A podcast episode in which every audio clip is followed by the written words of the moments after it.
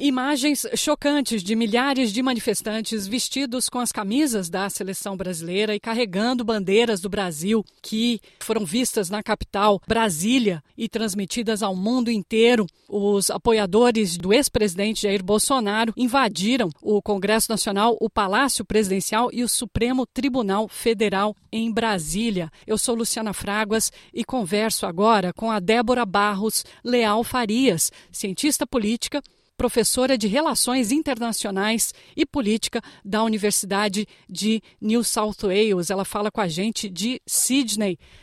Oi, Débora, tudo bem? Oi, Lu, tudo jóia. Quer dizer, tudo bem Sim. é uma forma de dizer, porque na verdade eu acho que todos os brasileiros hoje que estão aqui na Austrália, na verdade os brasileiros ao redor do mundo, nós que estamos aqui na Austrália acordamos com essas, com essas imagens, né? No momento que eu gravo essa entrevista com você, estão sendo anunciadas e também imagens estão sendo mostradas das pessoas sendo presas, dos responsáveis por esse vandalismo no Congresso Nacional Palácio Presidencial e STF. Eu acho que esse é só o começo do número das, das prisões que vão ter, pelo menos se, defender, se depender do ministro da Justiça, o Flávio Dino, que foi muito contundente nas, nas declarações dele, né, em relação a, aos atos de vandalismo que foram cometidos, mas não só ele, né? Eu acho que o governo, o governo federal como um todo agora mudou a dinâmica, né? Eu acho que assim, antes existia essa preocupação em relação à questão dos quartéis e dessa, dessa presença desse grupo e tudo cada vez menor, mas ainda assim barulhento. É, eu acho que agora é uma outra dinâmica, né? A gente está falando de uma coisa que é muito mais séria é, e você não vê ninguém defendendo um, dentro das instituições mesmo, obviamente do STF, você não vê nenhum parlamentar de fato defendendo ou apoiando o, próprio presidente do, do Partido Liberal, que é o partido do, do ex-presidente Jair Bolsonaro, o Valdetário da Costa Neto e tudo, dizendo que os atos, sabe, é, é, realmente condenando o que foi feito e tudo, eu acho que ninguém vai querer muito se responsabilizar pelo que aconteceu, não. Porque a verdade é que, por mais eu estava conversando com meu marido, também é brasileiro, a gente vendo as imagens e tudo, e, e assim, é, visualmente, o, o que foi feito foi realmente horrível. Agora, politicamente, eles não conseguiram nada. Nada. Em termos políticos mesmo, essa selvageria que aconteceu ali na praça, ela não tem nenhum sentido do ponto de vista político, no sentido em que, por exemplo, uma grande diferença que você tem com o que aconteceu nos Estados Unidos no, no dia 6 de janeiro, né, na invasão lá do Capitólio, é porque o Lula já é presidente. Então, não é uma coisa que se está discutindo de ter um golpe, de não deixar assumir, não tem essa, essa força maior que realmente você diga assim, olha, existe um risco à presidência do presidente Lula, existe um risco às instituições brasileiras do ponto de vista político. Né? Então, nesse sentido, é curioso que, de repente, é, é, um, é um movimento que, se esse é o ápice desse movimento, que é o que eu espero que seja, porque eu sinceramente espero que não tenha mais, ele não conseguiu nada, a não ser, eu acho que de repente tornar ainda mais pessoas avessas a esse próprio movimento. Porque, olha, uma coisa é você chegar e tá fazendo um protesto onde você está ali com a bandeira ou você está dizendo certas palavras e tudo. Dentro da democracia, protesto é normal, protesto é saudável, é democrático, é permitido. Você pode até não gostar do motivo pelo qual estão protestando. Agora, o que aconteceu em Brasília hoje foi diferente. O que aconteceu foi é, foram atos de vandalismo e foi, foram atos que vão contra o Estado brasileiro e todos os brasileiros. Não tem nenhum brasileiro que saia ganhando em saber que você teve destruição de quadro, que você teve é, é, computadores quebrados, que você teve coisa que foi furtada, é, todo o dinheiro que vai ser gasto para poder estar tá consertando tudo aquilo dali, a gente tem que lembrar, por exemplo, que o Brasil já passou por outros desafios nos últimos trinta e tantos anos aí, desde a da redemocratização, né? Se pegar mais recente, a própria, o próprio impeachment da, da ex-presidente Dilma, e você não viu esse quebra-quebra, né? Você não viu esse tipo de coisa. Teve, enfim, aquelas manifestações de 2013 também, eram manifestações você pode condenar por outros motivos, ou dizer que deveria ter tido uma coisa de um jeito ou de outro, mas você não teve esse quebra-quebra, e obviamente que o que é mais preocupante foi essa conivência do governo do DF, né? Porque o governo do Distrito Federal, que tem responsabilidade em cima da preservação do, do, do patrimônio público e da segurança de Brasília, e foi, foi uma falha, foi falha e assim é difícil imaginar quando você começa a ver agora as histórias que foi só um caso de incompetência, né? Fica realmente difícil, quase impossível. Sim, as pessoas também estão considerando que era uma crise anunciada, porque 24 horas atrás, centenas de ônibus começaram a chegar em Brasília. Né, e nada foi feito. Houve alertas, né? Agora há alguma informação de que as pessoas alertaram: olha, está chegando mais e mais gente. Então, realmente, a questão de incompetência e inação dos policiais e do governo de Brasília está ficando bastante intensa. Tanto é que o governador da cidade, o Ibanês Rocha, já demitiu seu principal oficial de segurança, o Anderson Torres, que já foi ministro da Justiça do governo Bolsonaro. Também impressiona um pouco que já estamos no dia 9, 8 de janeiro, e a posse Exato. foi dia 1 e o resultado da eleição foi em outubro. Como é que você vê essa sequência de eventos? Pois é, é, é, aquela coisa. É sempre mais fácil a gente ver que as coisas eram óbvias depois que elas acontecem, né? Porque a gente começa Sim. a traçar Sim. a linha e ver ali o que aconteceu. Eu acho assim, era óbvio que é, ainda não tinha acabado a frustração, apesar de um grupo cada vez menor de, de bolsonaristas, mas um grupo cada vez mais, um grupo menor, mas um grupo também de, de radicais. Então, assim, nesse ponto daí, estava cada vez mais óbvio que eles ainda não estavam, ainda existia um grupo ali que não estava satisfeito com o que, é, enfim, com a realidade política do Brasil, né? Porque o Brasil foi, foi andando. Agora, o que eu acho que, de fato, ninguém sabia era, assim, o que, que aconteceu quando? É, a gente desconfiava, porque também podia ser uma coisa de dizer, ah, vieram 100 ônibus, mas eles, sei lá, iam ficar lá no, no acampamento mesmo, lá em frente ao quartel e tudo. É. Então, é, é, a gente fazendo esse traço. Agora, eu sou um cidadão comum, eu não, eu não, eu não monitoro não é, essas é, as conversas desde Telegram e, e, e, eu não faço isso. Eu tenho certeza que o governo faz. Eu não tenho dúvida que o governo vai estar fazendo esse tipo de coisa. Aí é, é aquela história. A, a, a, minha mãe é que sempre diz assim: o, o sucesso tem muitos pais e o fracasso é órfão. Então, agora a dúvida é se ninguém quer se responsabilizar pelo, por esse fracasso, né? É, o governador do DF, as histórias realmente que tem, que ele está tentando salvar a carreira dele política, a cabeça dele, né? Para não ser responsabilizado. Então fica a dúvida do quanto que ele sabia, afinal ele era o chefe, né? E não o secretário de, de segurança e o quanto que de fato foi é, assim são graus diferentes né? Um de, de, uma incompetência de dizer não foi feito monitoramento não se imaginou não teve esse follow up a outra de uma conivência de dizer, olha, eu, eu não vou fazer nada, eu vou deixar acontecer, e a outra que seria assim, uma conivência, só que realmente com apoio, de dizer, eu vou lhe apoiar, se você vier nessa hora, se você fizer isso, os meus agentes não vão lhe atrapalhar, e falar com pessoas que estão realmente na polícia militar, mandar as pessoas na frente, que são pessoas que estão, que estariam é, é, é, de conchavo com esses uhum. grupos, né? Então eu acho que agora vai ser um papel muito firme do, do governo federal, principalmente, tudo indica, do, da parte do, do ministro Flávio Dino, para estar tá acompanhando e vendo, de fato, é, todos esses responsáveis, além da parte do financiamento, né?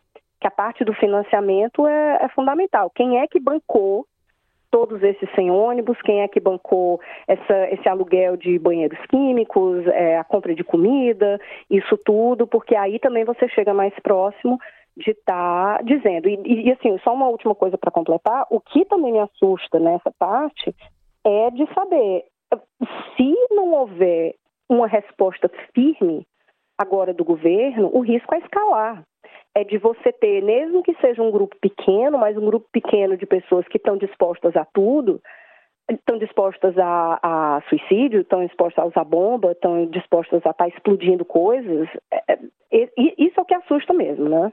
Sem dúvida. Você tocou no, na minha próxima pergunta, que seria o financiamento. Quem está financiando essa invasão? O O presidente Lula fez uma, um pronunciamento agora há pouco, onde ele anunciou a intervenção federal no Distrito Federal e também falou sobre isso, sobre que vai que ele vai punir não só quem invadiu o Congresso, mas também quem financiou, inclusive sugeriu o agronegócio.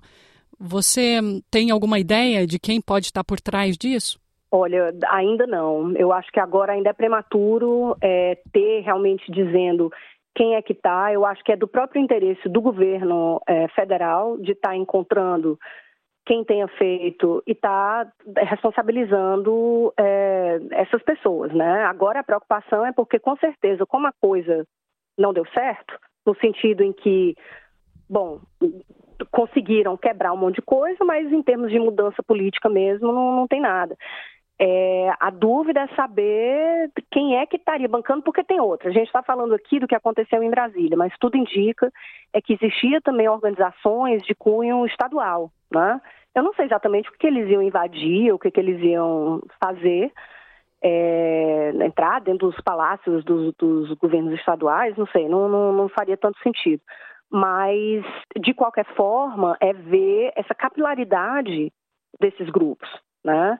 É, e aí eu acho que coloca realmente em cima do governo federal e, obviamente, principalmente em cima do governo distrital, essa preocupação de conter e, de fato, de afastar, enfim, esses grupos que inicialmente são grupos, se imaginaram como grupos que eram só democráticos, mas você está vendo que é uma preocupação do que, do que eles podem fazer. Que aí deixa de ser só eu não gosto do governo do Lula ou eu quero o Bolsonaro de volta, mas é realmente você desestabilizar o Estado democrático de direito, que aí não importa quem é que está no poder, é errado, é errado. O meu marido acabou de dizer aqui que parece que o Bolsonaro tweetou um pouco mais cedo, e o PT, hein? Uhum. É, ou algo do, do tipo, então você fica meio que na dúvida também do que, que o próprio quanto ele sabia é disso. É, do que, que ele vai estar tá fazendo e de qual é a responsabilidade que ele tem. Ele colocou que algumas coisas, eu estou vendo aqui no mais, repudiou as acusações sem provas a mim atribuído por parte do atual chefe executivo do Brasil ao longo do meu mandato e colocou aqui invasão de prédios públicos ocorridos entre 2013 e 2017. Basicamente essa coisa de e o PT, hein? Né? Colocando aí, mas eu acho que são coisas diferentes. Esse é muito mais. Eu acho que o Brasil nunca viu nada desse tipo em termos de, de, de um quebra-quebra total e sem ter a parte de freio mesmo da parte da polícia, que isso é que eu acho que é o mais é o mais chocante. Na sua opinião, qual o impacto dessa invasão, desse vandalismo nos bolsonaristas não radicais, né? Porque eles é. estão por todo o Brasil, inclusive no exterior. A gente está aqui na Austrália, tem muitos bolsonaristas, né? O voto no exterior geralmente é de direita. Como é que você acha que essas pessoas estariam recebendo, estão recebendo essa notícia hoje? É. Eu acho que tem uma variação, porque realmente, assim, eu tenho gente dentro da minha família que, que votou no Bolsonaro, então, assim, eu não gosto muito dessa coisa de dizer, ah, todo bolsonarista é fascista, porque eu acho que ele, ele é uma é uma análise que ela simplifica de forma errônea a variação que tem dentro do movimento. Tem gente que votou no Bolsonaro porque é anti-Lula. Tem gente que votou no Bolsonaro porque é conservador religioso. Tem gente que votou no Bolsonaro porque é a favor de armas. Tem gente que votou no Bolsonaro porque gosta dele mesmo, né? E votaria nele em qualquer circunstância. É, então, assim, vários desses aí, dentro desse leque de pessoas que votaram por motivos diferentes, vão ter pessoas que vão dizer: olha, eu não gosto do governo Lula, preferia que o Bolsonaro tivesse ganho, mas isso não justifica quebrar o, quebrar o Palácio do Planalto, quebrar o STF, quebrar, fazer uma quebra-quebra dentro do Congresso. Não justifica você estar tá dando quadro e estar tá roubando a Constituição original, não justifica, né? Então eu acho que você ter, vai ter uma variação de pessoas que dizem, olha, eu concordo que eu não gosto do governo, mas eu discordo dos métodos e eu acho que não seja por aí. Agora, o que vai existir também é para quem é o, o, o, hardcore mesmo ali de, de bolsonarista é de, também de você. Aí entra como que aconteceu nos Estados Unidos, que são as teorias da conspiração. E disseram: olha, na verdade não eram bolsonaristas. Quem fez esse ataque era Antifa, era Black Bloc, era infiltrados do não sei o quê. Então sempre existe uma forma também de você dizer, olha, não, os, os, dos nossos sempre foram bons, os ruins é que foram dos outros. Infelizmente, existem pessoas que apoiam Bolsonaro e que são a favor de atos violentos né? E que eu acho que faz parte de quem também votou no Bolsonaro e discorda dessa violência, também se manifestar e dizer, olha, vocês também não me representam. Eu quero um, um Brasil sem o Lula, mas isso não significa que eu quero um Brasil com violência. Então, eu acho que é importante também de pessoas que votaram é, no, no Bolsonaro de também se manifestarem e dizerem, olha, desse jeito não porque o, o risco que dá é começar quem é realmente radical achar que tem o apoio da população brasileira e de todas as pessoas que votaram no Bolsonaro. E aí isso é que dá medo, né? É de pegar e, e enfim, crescer para um movimento cada vez mais violento, mais menor, mas que acha que tem o apoio da população brasileira como um todo, quando não é verdade. Né? Então, é, é, é, enfim, saiu uma análise há pouco de, dos, das postagens de Twitter e dizendo que dessa análise só 10% do apanhado do que eles fizeram da análise eram de análises positivas ao que tinha acontecido, né? Então eu acho que de forma geral o público brasileiro não está apoiando esse tipo de ato violento. Eu acho que é justo o povo brasileiro, como em qualquer democracia, dizer eu não gosto de quem está eleito, como muitas pessoas fizeram quatro anos atrás, quando o Bolsonaro ganhou, mas isso não lhe dá o direito de estar tá, é, promovendo, instigando, financiando, parabenizando quem promove atos que são, de fato, atos contra o Estado democrático do Brasil. Eu concordo com você. Eu acho que o, o, impacto dessa invasão realmente vai dividir até os bolsonaristas, né? Com alguns dizendo, não, esses não somos nós. Mas é muito difícil. Exato. A gente vê isso quando os principais símbolos bolsonaristas, a camisa, a bandeira do Brasil, o discurso de Lula ladrão, que é muito forte entre os bolsonaristas, não tem como dividir essa massa uma da outra. Mas é uma excelente posição de que os bolsonaristas não radicais se pronunciem uhum. e não deixem o movimento deles ser sequestrado por essa violência, né, que realmente pode ser um câncer dentro desse movimento que Exatamente. sempre, que sempre teve características violentas. Na véspera da eleição, da eleição presidencial, a gente viu a Carla Zambelli empunhando exato, uma arma. Exato. Sempre teve essa característica violenta, mas agora realmente passou de todas as expectativas. Com relação aos brasileiros no exterior que estão assistindo isso em choque, como é que será que a gente está recebendo isso? Eu acho que vai depender. Primeiro, eu acho que assim, a imagem dele quem mora fora do Brasil é, é, sabe que a, a, imagem dele não é das melhores. Né? Então, assim, é, eu antes de vir aqui para a Austrália, morava no Canadá, e também lá a imagem do Bolsonaro não é exatamente positiva. É, eu acho que, na verdade, vai acabar reforçando a imagem dele. Se ele não se posicionar de forma firme e dizer eu é, eu sou contra esse tipo de ação. Ele tem que ser firme em estar tá condenando. Vocês que fazem isso não falam em meu nome. Eu não quero isso. Eu sou contra isso. Quem fez isso tem que ser preso. Eu acho que ele tem que ter uma atitude muito, muito firme em estar tá dizendo não sou eu. Eu não quero isso. Eu condeno. Eu acho errado. É, e eu acho certo, eu acho que é que é interessante, se ele dizer, eu concordo, se fosse o caso de dizer, eu concordo que o atual governo coloque pessoas que cometeram atos é, desses de vandalismo e terrorismo, eu concordo que sejam presos. Eu acho que é importante ele fazer essa, essa diferenciação. Porque se ele ficar em cima do muro, é, vai acabar pegando para ele, né? Porque realmente fica naquela de dizer, bom, você condena, mas não muito né? É só para não, não ficar ali tão feio e diz, é, foi ruim, mas daqui a pouco fica meio como Trump, né? Agora, o que começa também a assustar é que eu me lembro que, por exemplo, já começaram a haver relatos dentro dessas manifestações de pessoas protestando junto ao exército e tudo, de gente já indo dizendo a gente não precisa do Bolsonaro para estar tá defendendo o Brasil, a gente não precisa do Bolsonaro para estar tá liderando nesse movimento.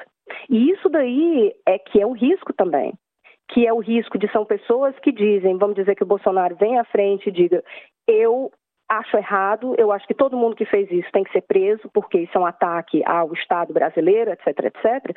Vão ter pessoas que ainda assim não vão parar, porque elas vão achar de dizer o Bolsonaro traiu o movimento, e esses grupos é que me assustam, porque esses grupos aí, de grupos de dizerem onde você tem uma visão quase que messiânica eu vou salvar o Estado, eu vou defender o Brasil, e vira essa coisa de seita, hum. né? E esses grupos e tudo menores, esse pessoal aí é que eu acho que tem que ser monitorado muito de perto mesmo pelas autoridades, porque, para quem não está lembrando de tudo, mas foi o quê? Tem uma semana atrás, aliás, umas duas semanas atrás, que pegaram aquela bomba que estava junto com, com um caminhão, é, é, tanque cheio de combustível de, de combustível para aviação, que estava perto do aeroporto de Brasília e tudo, e que estava com a bomba. A sorte aqui foi o motorista que viu que estava alguma coisa errada, foi um barulho e tal, e chamou e conseguiram desarmar.